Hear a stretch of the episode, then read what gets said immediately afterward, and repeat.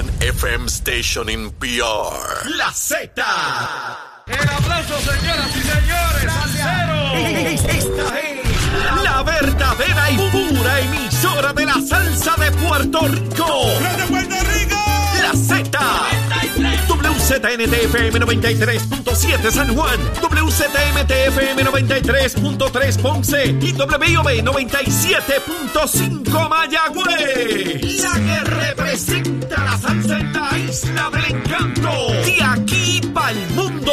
A través de la aplicación La Música Z93. Tu, tu emisora nacional de la salsa.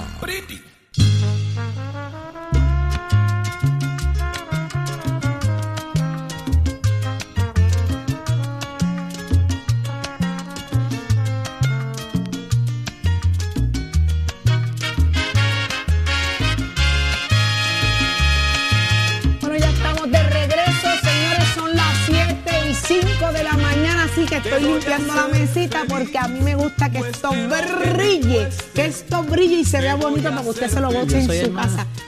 Es que te toca a ti limpiar la tuya, chulo, espérate. Adiós. A la de Jorge se la Mete, mete, mete. ¿Qué tiene, hijo? Mira, la de Jorge está sucia. Mire, señores, mucha información.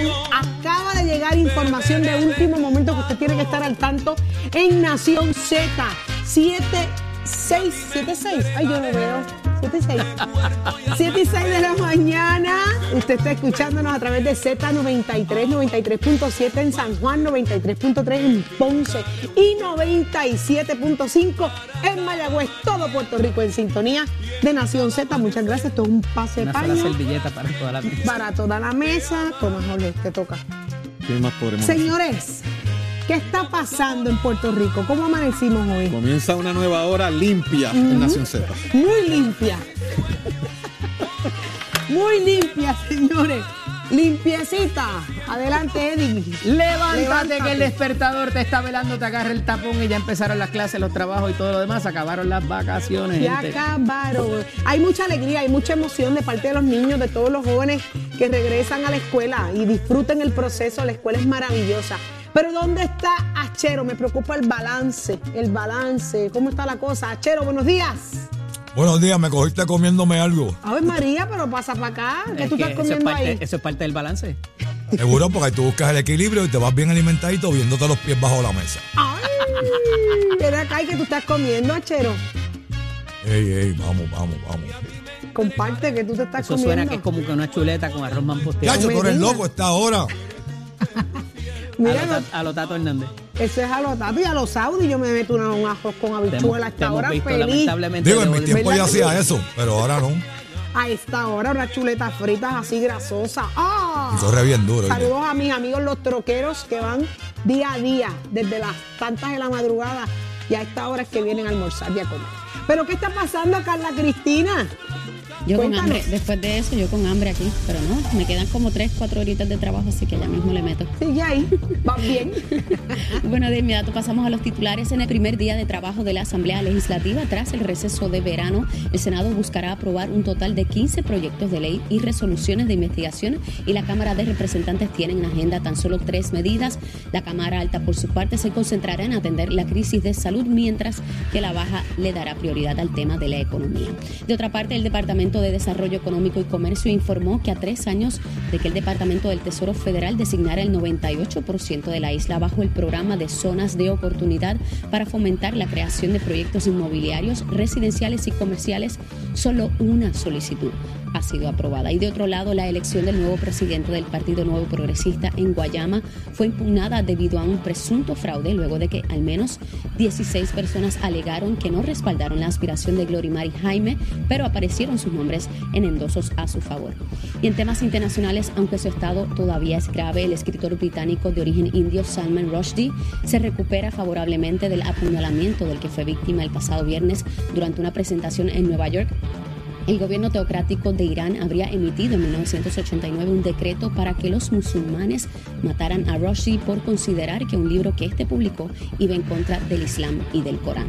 Para Nación Z les informó Carla Cristina. Les espero en mi próxima intervención aquí en Z93. Somos du- du- du- duros en entrevistas y análisis. Nación Z. Nación Z.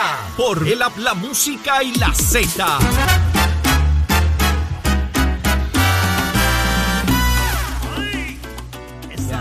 El Valle Colón tiene vicios de caballo y no se ha arrepentido, dice Fiscalía. Vamos a repasar quién es del Valle Colón. Era el- el- uno de los representantes del Partido No Progresista que es acusado eh, de, de utilizar dinero de sus empleados o de pedir dinero a sus empleados eh, para satisfacer algunas cosas eh, que parecía que eran unos objetivos un poco loables, pero parece que de la información que trasciende no es así, Jorge.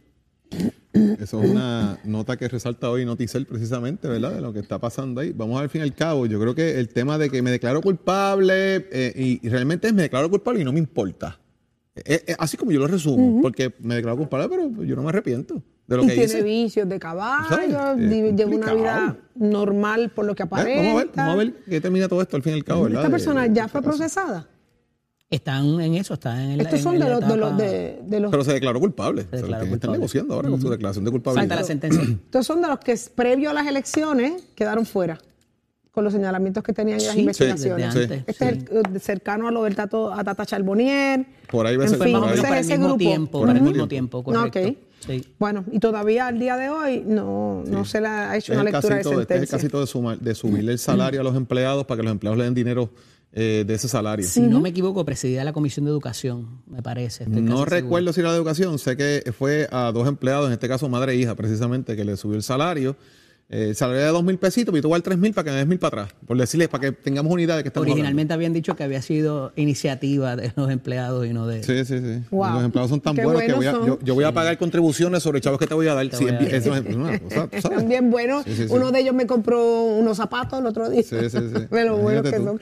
Increíbles, señores. Pero estas son las cosas que pasan en el país. Como también no pasan otras, señores, que, que se supone estén ocurriendo. Y es que tenemos en línea telefónica a la profesora Ana Cristina García, presidenta del Colegio de Enfermeros, y viene a hacer un reclamo a hacer un reminder, un recordatorio de que hay un incumplimiento de la ley 136 que implicaba un alza salarial a los enfermeros servidores públicos. Así que de eso sí hay que hablar. Muy buenos días, profesora.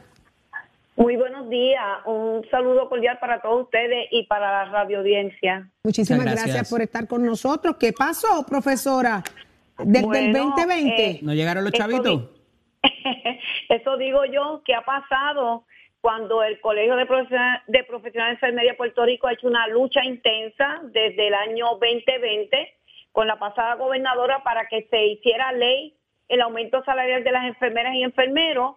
Luego de eso tuvimos otra lucha tenaz ante el, gobernador de Puerto Rico para que eh, presupuestara, porque después de dos años, 20, 21, 22, en el 22 tuvimos que hacer otro reclamo para que se asignara el presupuesto. La Junta Fiscal así lo mantiene, pero no se ejecuta. Como así no se han ejecutado los incentivos de los enfermeros, que se quedaron 1.200 enfermeros graduados sin recibir incentivo, y los que tampoco llegaron a las enfermeras y enfermeros. De eso se trata, un reclamo digno y justo de que se otorguen los salarios a las enfermeras de este país que han dado la milla extra, y ustedes lo saben, para el servicio Claro por que sí. 24 horas durante los 7 días de semana para, las, para el- los pacientes en el país ante esta pandemia. Profesora, eh, saludos. Eh, Saludos. tema importante y es establecer varios puntos. Número uno, esto está presupuestado, avalado Sí. por la Junta. ¿Por qué no se ha desembolsado entonces? ¿A quién le corresponde el desembolso final de este dinero? ¿Es al Departamento de Salud? ¿Qué ocurre que no, que no está pasando esto? Si es el caso, número uno. Y número dos, ¿de cuánto finalmente es el aumento eh, en este caso que estamos hablando? Bueno, estamos hablando de aumentos de alrededor de eh, subir el salario a 3 mil dólares y a 2.750 sin experiencia y 3 mil con experiencia. Después de largos más de 14 o 15 años sin los enfermeros del país recibir aumento.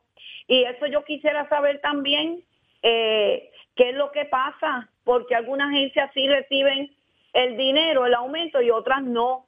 El, el secretario de salud, el doctor Mellado, hizo un comunicado a todas las agencias de salud para que se hiciera el salario efectivo el primero de julio. Y así el gobernador lo anunció en su presupuesto, pero yo no entiendo tampoco, por eso es que estamos haciendo el reclamo, qué es lo que está pasando, a dónde está llegando el dinero y por qué no llega en algunas de las agencias de este país.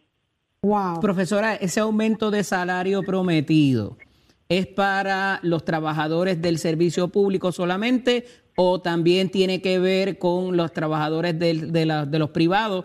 Y, de una vez le pregunto por si acaso, ¿pudieran ser las instituciones privadas las que estén poniendo el obstáculo eh, para que esto no se dé? Bueno, eh, es ley. Hay que, hay que dejar saber, ¿verdad?, al público en general que esto es ley. La 136 obliga el aumento de salario del sector público para este año 2022. Y la ley 137 obliga el aumento salarial a los hospitales privados para el 2023. Yo no lo, yo no lo estipulé así. Los legisladores lo estipularon así. O sea que el gobierno, sector público este año y para el año que viene el sector privado. Pero yo me pregunto, mire todas las dificultades después que se presupuestó, después que se luchó para que se hiciera ley estos aumentos salariales. Yo me pregunto para el año que viene en el sector privado cómo va a ser esto. O sea, aquí no hay justicia, de verdad que aquí a veces yo siento que eh, es una dejadez contra la salud del pueblo Doctor- y profesora, contra ¿cuánto la nos- salud de los pacientes. Profesora, ¿cuánto Diga. nos está afectando ahora mismo en la, en, en la cantidad de enfermeras y enfermeros que están laborando en el país? O sea, sigue siendo el tema del salario uno fundamental en la cantidad de enfermeros y enfermeras que tenemos disponibles en Puerto Rico. Este, nosotros tenemos 42 mil enfermeros y enfermeros en Puerto Rico de sector privado y público. Como ustedes saben, ya las agencias de gobierno ha ido disminuyendo y ha aumentado el privado. Por lo tanto, en el sector público lo que nos quedan, y estoy dando un número aproximado de 10 mil enfermeros graduados trabajando en el sector público y casi todos están concentrados en centro médico, están concentrados en centro médico y en muchas de las regiones del país. Porque yo tengo aquí, mm, yo tengo aquí, disculpe, eh, miles de evidencia de miles de llamadas de enfermeras indicando que no han recibido su aumento. Y yo puedo hablar con propiedad como el Departamento de Educación, Departamento de Salud, eh, municipios de Junco, otros CDT como el municipio de Aguas Buenas, Aguada, eh, agencias de madres y niños, eh, recinto de ciencias médicas. Mire, el recinto de ciencias médicas, especialmente Escuela de Salud Pública, esas enfermeras no han recibido ni tan siquiera los incentivos. Ok, Ni profesora, incentivos ¿qué van a hacer? ¿Qué van Dígame. a hacer las enfermeras? ¿Qué van a hacer los enfermeros? ¿Cuál es el plan para llevar esto más allá y, y- y- y- y que y si, si vean ese aumento ya reflejado? ¿Cuál es el plan? ¿Qué convoca Bueno, usted como sí. presidenta? Sí, cómo no. Eh, nuestro reclamo eh, es eh, estar vigilantes, pero... eh, Vigilante, pero si llevan meses No, no. vigilantes. Sí, pero quiero quiero aclarar, discúlpeme. Eh, vigilantes porque nosotros escribimos, esta carta fue una carta abierta al gobernador de Puerto Rico. Inmediatamente sa- salió el viernes y inmediatamente me contestaron de la oficina del gobernador ¿Qué le dijeron? que, que nos querían recibir, que nos querían atender y estoy esperando en el día de hoy que esa llamada o esa reunión se nos dé en estos próximos días. Si no, el Colegio de Profesional de Enfermería va a tener que hacer un llamado lamentable para todos los enfermeros y vamos, si nosotros paralizamos este país, la salud del pueblo se va a afectar grandemente. La advertencia está, eh, eh, la, la- la- la matrícula está en conocimiento, eh, están a la espera de la, de la reunión con el gobernador para saber qué va a pasar. Obviamente Exactamente. eh, estaremos bien pendientes a esto, profesora. Nos encantaría que una vez tenga esa reunión y, y la conclusión.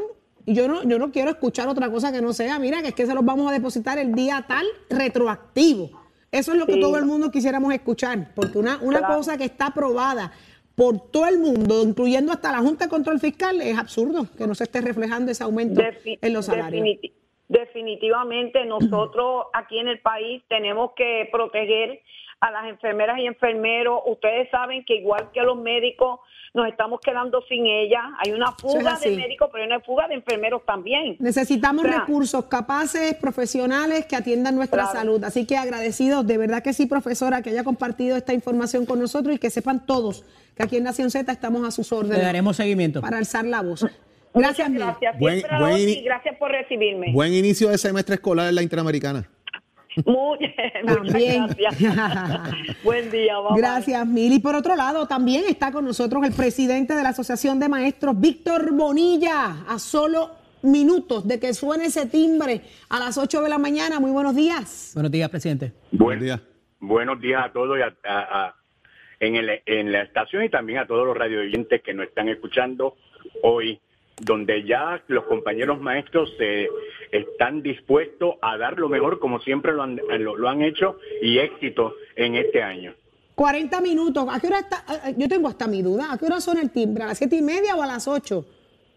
Bueno, y alguna vez hay algunos, eh, si están en, en horario alterno, 7 y 20 y los otros en horario regular a las 8. Ahora mismo está sonando un timbre en una de en varias escuelas del país, son las 7 y 20 de la mañana.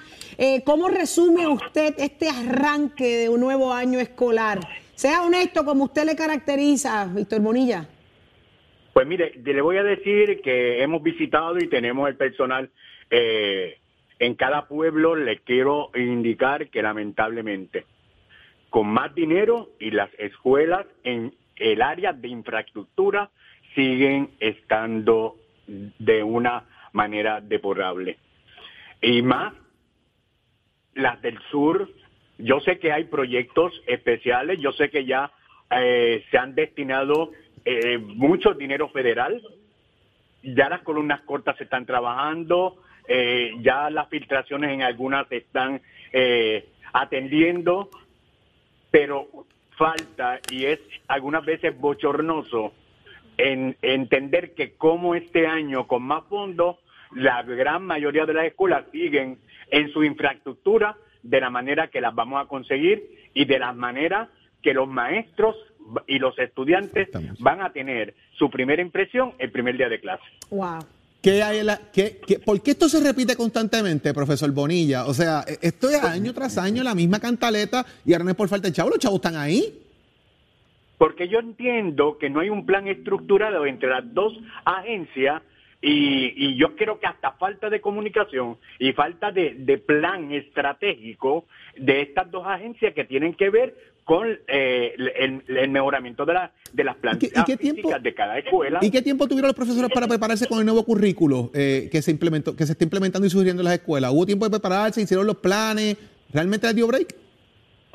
No, no, no. Se, se, se va a presentar un nuevo rec- eh, currículo. De acuerdo al secretario que tuvimos una, una reunión y con la doctora Monroe, que es la que está dirigiendo eh, la revisión curricular, eh, se le va a presentar por medio de, de- unos módulos y en esta agencia, agenda sistémica, y es va a ser un, un periodo de transición entre el currículo anterior y este currículo eh, nuevo que se está presentando. O sea que es muy probable que no veamos esos eh, derechos de las personas todavía dentro del currículo integrado hasta el semestre que viene, profesor. Eso es lo que estaban diciendo. Yo entiendo que eso es paulatinamente cuando se está trabajando en la, destreza y también en los objetivos de cada currículo. Sí puedo decirte que cada área programática y los cursos electivos van a tener una guía eh, para que el compañero maestro pueda... eh, Eso yo lo entiendo, y- presidente, y pero aquí hay unos planes que el maestro hace para por semanas, por días, por meses. Si eso no se implementa, ¿cómo yo entonces voy a traer eso eh, del, del currículo a mi día a mi día de enseñanza y los temas que voy a tocar? O sea, eso toma tiempo, lo- un poco lo que dice Jorge. Eh, si no está ya en, en, en, ¿verdad? en función, va a tomar tiempo para las próximas lecciones y cuando pudiéramos, vuelvo y repito la pregunta, cuando pudiéramos verlo integrado.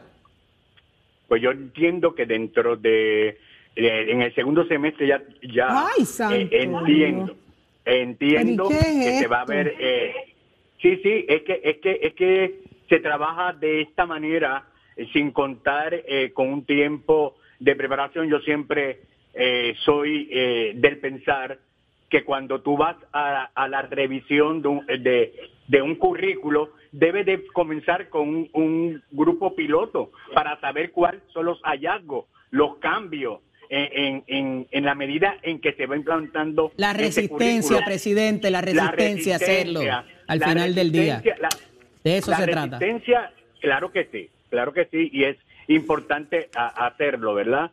Y, y saberlo también. Qué triste, ¿verdad? Que, que tengamos cosas tan importantes. Necesario como para nuestra niñez integrar este, este Y- tipo de enseñanza. Y avanzar a movernos a, a lo que queremos. Señores, el mundo va muy rápido allá afuera, muy rápido allá afuera y nuestros estudiantes y nuestros niños tienen que estar a la par dentro de una, ¿verdad? Dentro de un marco de, de respeto para, para poder eh, enfrentar el futuro. Así que muchísimas gracias. dígame. No, no, no, yo entiendo que, que tienes razón y tenemos que, que actualizarnos y, y ser competitivos glo- eh, en la manera global. Yo entiendo. Las y- redes van más rápido que el las sistema de redes van educación. más rápido. Yo, yo quiero que yo quiero eh, que cuando ellos se den cuenta que las vocacionales, los institutos, las ocupaciones son tan importantes Así es. que también una profesión y le den el cariño, la importancia No, y verdaderamente entiendan que la, la educación es prioridad.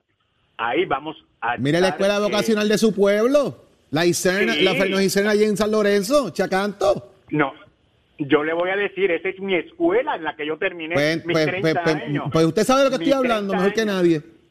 Mira para hace allá. más de 12 años que no se toca. Una, Wow. Qué una triste. escuela ni en pintura, es triste, es lamentable y le voy a ejemplo. decir, es, bo- es bochornoso. Señor presidente, muchísimas gracias. Gracias por su disponibilidad. Gracias, Víctor. nosotros, Víctor Bonilla. Éxito en este nuevo año siempre- escolar.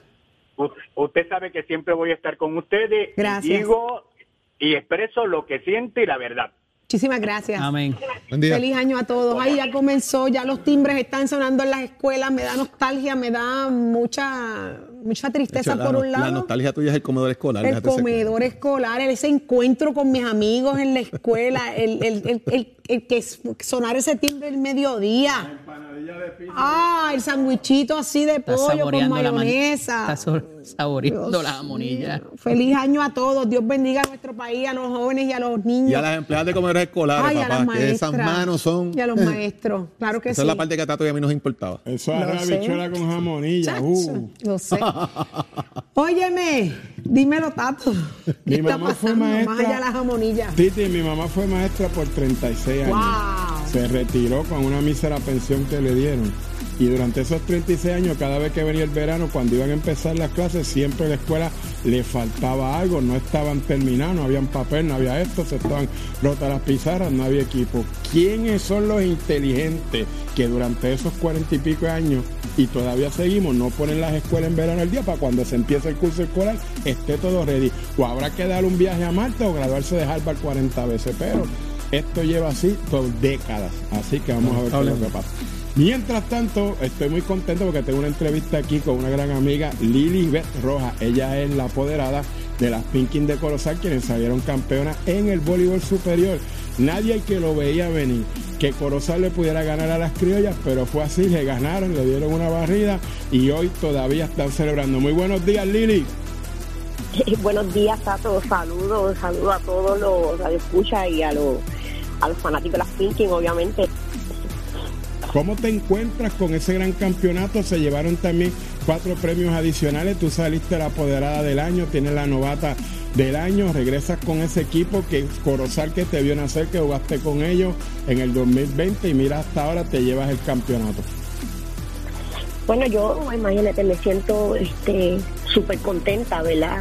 Este, no sé eh, cómo se han sentido los demás apoderados, ¿verdad? Cuando ganan un campeonato, pero para mí esto significa mucho, ¿verdad? Es, es, este revivir todo, todos estos recuerdos que yo tengo de niña, ¿verdad? De, cómo nos criamos en Corozal, este, en las canchas celebrando eh, los triunfos de nuestros equipos y pues para mí tiene mucho significado. Este, yo soñaba con ver la cancha como la teníamos, este.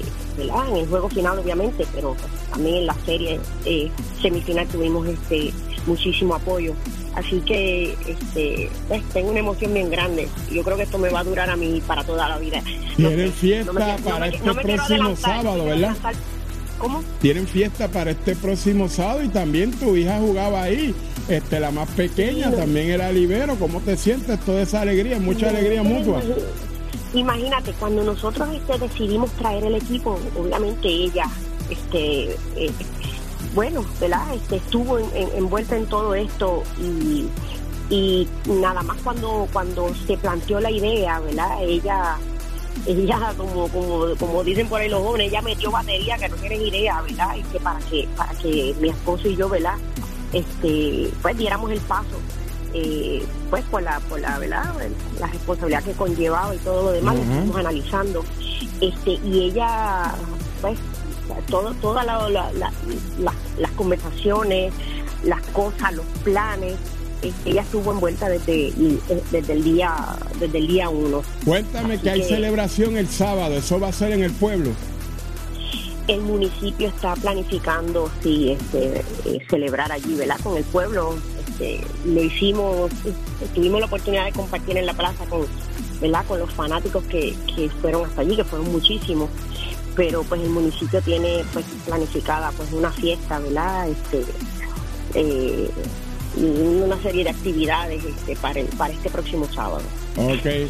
Muchas gracias Lili por estar con nosotros. Sé que el tiempo la merita. En tu colegio ya mismo va a sonar el timbre si no ha sonado ya. Y la verdad que estamos muy alegres por ese gran triunfo. Sabemos que eres tremenda atleta, tremenda dama luchadora. Ese equipo no era fácil. Lo lograste, estuviste en su presencia y te llevaste el campeonato. Dios bendiga a ti, a tu familia. Y sé que para la temporada que viene las Pinkin van a estar ahí si Dios lo permite. Muchas gracias. Ok, gracias a ti, Lili. Bueno, y ahí lo teníamos, la apoderada de la Pinkin de Corozal, están de fiesta, así que ya usted sabe, usted Ponte al día. día. Aquí te informamos y analizamos la noticia. Nación Z por, por, por Z93.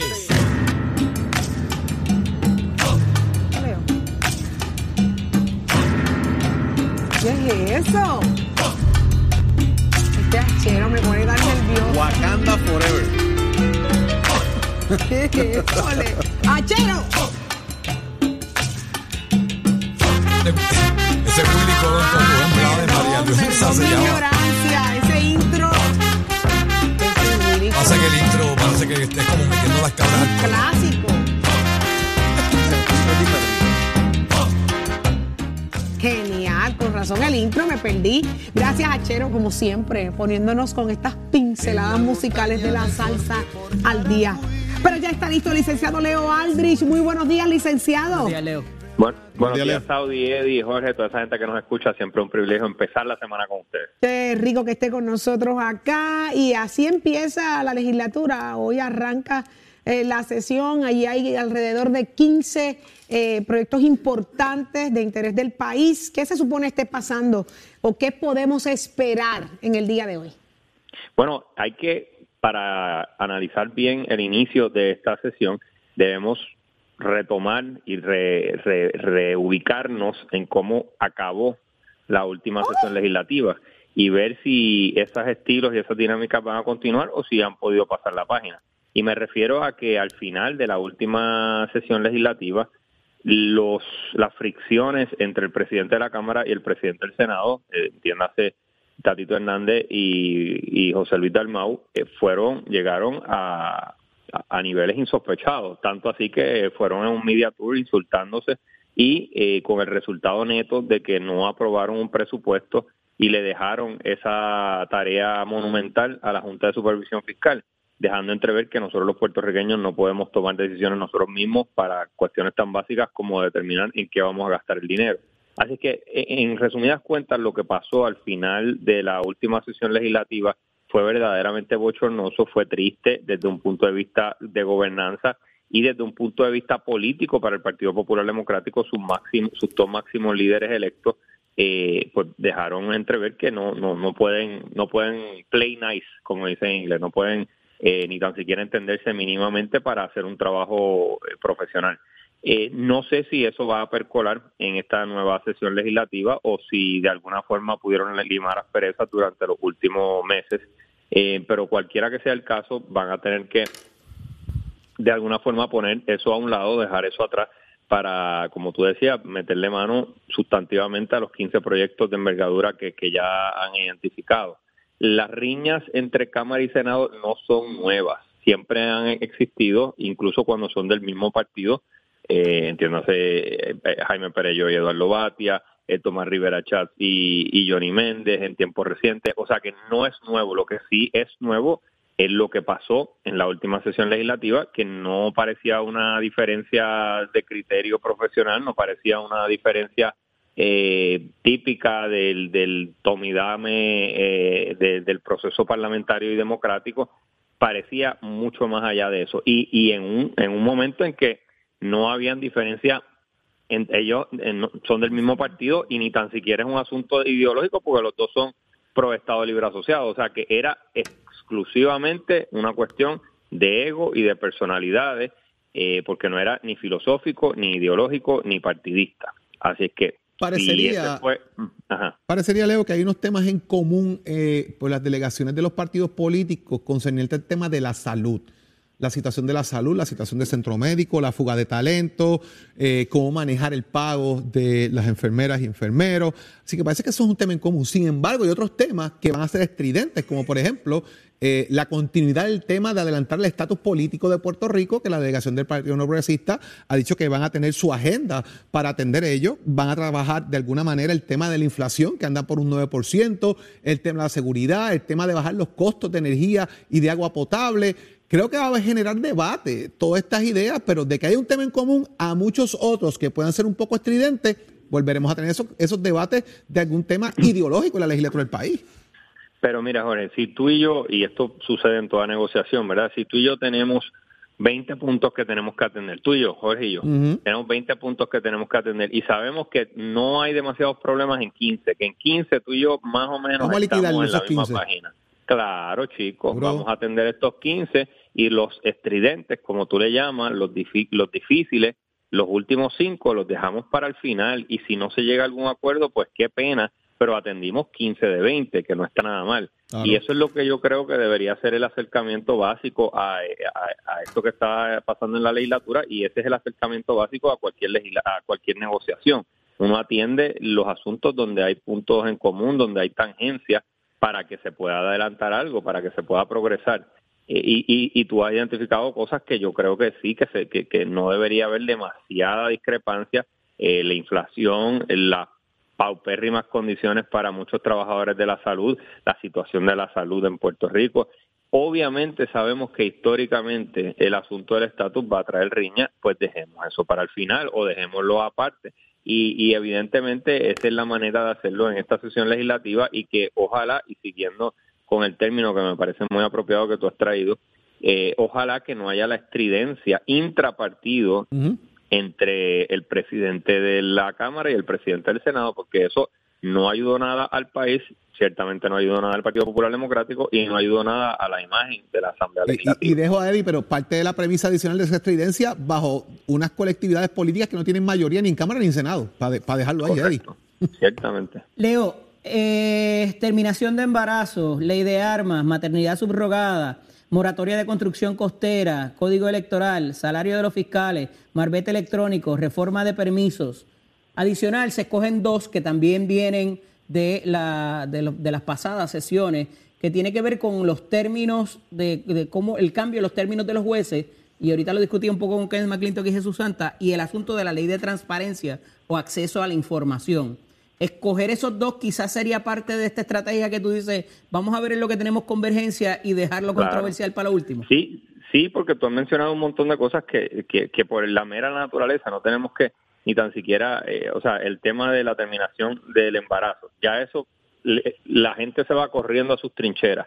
Sin escuchar muchos argumentos, la gente se va corriendo a sus trincheras. Eh, maternidad subrogada ya levanta unas banderas también eh, ideológicas, religiosas, que, que la gente pues Oye, los legisladores, y, sí, correcto, y los legisladores, a veces los criticamos y muchas veces los criticamos y desde esta esquina los criticamos muchísimo también, pero después de todo, para subsistir, para que sean electos, tienen que contar con unos votantes, con unos electores que van allí y les dan el voto. Si escuchan ciertos temas que aunque ellos puedan tener una postura, pero saben que van a perder muchos votos o creen que van a perder muchos votos, le tienen alergia a esos temas o tratan de, de salirse del medio de esos temas porque puede ser que, le, que, le, que les dé un cantazo.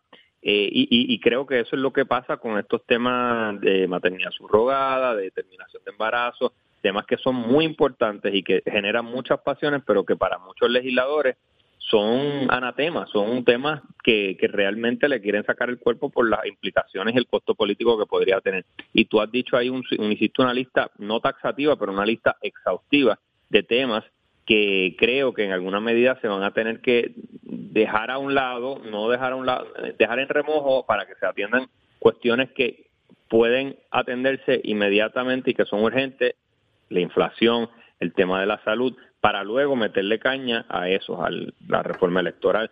Creo que el, salario a los fiscales debería atenderse y que debe haber un incremento porque no, no lo reciben hace un tiempo. Eh, del mismo modo, creo que debería, ¿verdad? en la manera de que sea viable económicamente con la Junta encima, eh, atender lo que los reclamos de los jueces y de los actores en el sistema eh, judicial, no solamente los jueces, sino los alguaciles, las secretarias de sala que muchas veces tienen salarios que no, los jueces específicamente tienen salarios que no han variado desde el 2003. Y sí, es un salario considerable, 90 mil dólares para un funcionario público, pero cuando no se ha ajustado en 20 años con todo lo que está pasando con la inflación, pues creo que debería echárselo un ojo y de nuevo, no solo a los jueces, sino también a los alguaciles y a los secretarios, a las secretarias de sala. Muchísimas gracias, licenciado Leo Aldrich. Yo creo que todo lo que tenga que ver con aumentos, con sueldos, tiene que ser prioridad en este momento. Allá afuera la gente lo que quiere es poder sobrevivir a, lo que nos afecta todos los días. Afuera está imposible, la inflación está, eh, no, no, da break, esa no se detiene. Así que todo lo que sea sueldo, que lo atiendan. Gracias por estar con nosotros, licenciado Leo Aldrich, como siempre, todas las semanas. Y ya también está con nosotros Javier Aponte y eres el portavoz de la mayoría en el Senado por el Partido Popular Democrático. Así que muy buenos días. Buenos días, portavoz. Buenos días, portavoz. Buen día a todos ustedes, sus radioescuchas y televidentes. ¿A qué hora suena el timbre en el Senado? Porque ya en las escuelas está esta hora, mire, a ley de nada. Bueno, debe sonar hoy a la una. Antes de eso hay un caucus, hay que ver qué tanto se tiene el caucus de inicio, así que esperemos que comience a la una. Si tenemos un calendario, no diría que extenso, pero tenemos un calendario de bastantes medidas, así que parece comenzamos. Esta sesión se caracteriza casualmente por ser, a mi juicio, la sesión más importante del cuatrenio. ¿Por qué? Porque es la sesión es una sesión corta y es la sesión que define la mitad de un cuatrenio. So, Eddie y Jorge, que, conocen de los trámites, ¿verdad? Por muchos años legislativos, saben que lo que no se aprueba técnicamente, por lo menos en un mitad de un cuatrenio, con mucha probabilidad, pues va a tener, eh, va a ser difícil que se apruebe o que tenga eh, efectos eh, la medida cuando se apruebe. Así que, eh, ¿cuáles son esas medidas que ameritan urgencia de tramitarse para que puedan tener saldo positivo antes de que llegue el mes de noviembre? Mira, indudablemente esta sesión va a estar priorizada en dos temas. Uno va a ser indudablemente el de salud, que ya el presidente del Senado se ha expresado sobre la cantidad de medidas que están radicadas y pendientes sobre este tema, en tanto de costos de, los servicios de salud, beneficio a los personal del área de salud y el asunto de los planes médicos, así que los reembolsos por los servicios. Y por otro lado, hay unos temas sumamente importantes y prioritarios, como son los de eh, todos estos contratos, eh, revisar y evaluar la ejecución de todos estos contratos eh, de gobierno, de privatización, allí está Luma, allí está HMS, allí está los aeropuertos y metropistas, así que esto va a tener un impacto porque no lo están fiscalizando y por otro lado tenemos todos estos proyectos de construcción de recovery del huracán, que tenemos una fecha, un deadline importante que es el 19 de septiembre. Y aquí pasa una cosa bien importante. Y es que todos estos proyectos se cotizaron hace cinco años atrás a un costo y la inflación y los ajustes de todos estos proyectos, si no se hacen antes de esta fecha, la gran mayoría de todos estos proyectos ni se construirá, porque imagínate, tú, tú eh, cotizaste un proyecto, un puente con un, con un precio de hace cinco años atrás que puede ser que hoy incluso cueste el triple de lo que lo eh, cotizaste anteriormente y estos proyectos están lentísimos. Además de eso, hay alrededor de 11 medidas que se quedaron en comité de conferencia. Esas medidas hay que atenderlas rápido. Comenzando ya esta semana, allí están, entre otras cosas, eh, eh, el proyecto de First, eh, el de salud de los de los de los niños que Eddie conoce muy bien. Family First. Family First, allí está el proyecto que ha dado una candela increíble ese proyecto de Family First y se que haber aprobado. Allí está todavía en comité de conferencia el proyecto de las tragamonedas, allí está el proyecto de las vacantes en términos de, de los alcaldes y, hay otras medidas que hay que atenderlas de, de manera urgente. La reforma electoral que está aprobada en un cuerpo y, y, y CONI va a comenzar a hacerle vistas públicas que indudablemente tiene que aprobarse durante este próximo semestre y hay proyectos aprobados principalmente en Cámara de, Representantes que no dio tiempo en el proceso de sesión eh, pasada en el cual pues durante un mes antes estuvimos reuniéndonos eh, presidentes de los cuerpos y portadores y los portavoces para poder, son bastante los proyectos, para poder puntualizar a qué era lo que le íbamos a dar prioridad. En esta sesión, indudablemente, tenemos proyectos allí que ustedes han mencionado, algunos están consolidados con otros proyectos, pero indudablemente se van a atender en su gran mayoría. Senador, usted ha incidido particularmente como una de sus prioridades el asunto de los contratos de privatización, como muy bien menciona, eh, pero también un asunto muy cercano a su corazón es el asunto de la tarifa eléctrica y de cómo todo lo que queda todavía, inclusive por reestructurar dentro de la Autoridad de Energía Eléctrica, lo que queda de ella, eh, también sé que está mirando para allá. ¿Qué pudiera hacerse legislativamente para... Eh, cambiar o, modificar esto que tanto aqueja a tantos puertorriqueños? Mira, Eddie, nosotros aquí se han propuesto diferentes alternativas con respecto a esto del proyecto de el, contrato de Luma.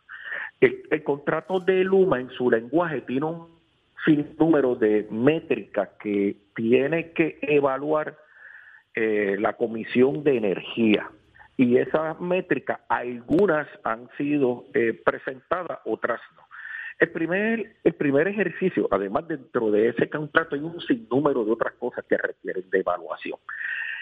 Eh, el primer ejercicio que nosotros vamos a comenzar con este, con, este proceso de, vistas públicas es identificar todo el sinnúmero de eh, de métricas, ¿verdad? Que tienen que, evaluarse quién tiene, a quién se les tiene que, presentar y cómo diseñar un modelo de fiscalización de todos estos proyectos, que cada cual tendrá su particularidad. Lo importante de eso es que todo y cada uno de estos contratos tiene que tener un ente que los fiscalice. Ahora mismo están haciendo lo que les da la gana. Y para eso hay que presentar legislación. la legislación como está ahora mismo no es suficiente para lograr esa la única, claro, la única manera que yo vislumbro que vamos a vamos a obligar a tener que atender estos eh, proyectos es a través de una revisión judicial.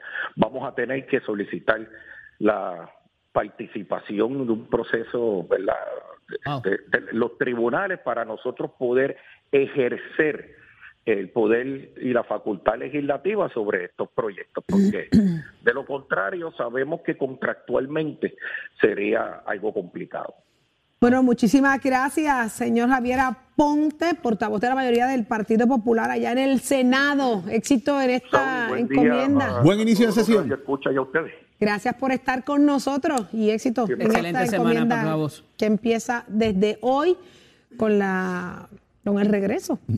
Toca Eh, el timbre, toca el timbre. Tocó el timbre, ya mismo, ya mismo. Pero ¿qué está pasando en el tiempo y tránsito? son tres. ¿Son tres qué? Tres timbrazos. ¿Por qué? Porque un- son tres timbres largos para determinar que está empezando la Empezando sesión. la sesión. Así Y entonces se al hace. final se queda pegado para que todo el mundo sepa que estamos arrancando. O sea que es real lo del timbre. Sí, son tres timbres, de hecho. En el Senado son tres. Wow, qué interesante. Carla Cristina, cuando sonaba el timbre en la escuela, ¿qué tú hacías? ¿Ibas para la izquierda o para la derecha? Óigame, Timbre, el timbre, los timbres, el- los los timbres. Tiene, timbres. tiene significado. Tienen un significado, Si eso yo mal no recuerdo, tres timbres era votación final. El inicio de sesión, un timbre la- se queda pegado Extenso, largo. ajá. Hay momentos donde hay votaciones parciales, eh, que también toca el timbre. O sea, el timbre tiene su significado para el legislador, para que lo escuche y sepa lo que está pasando.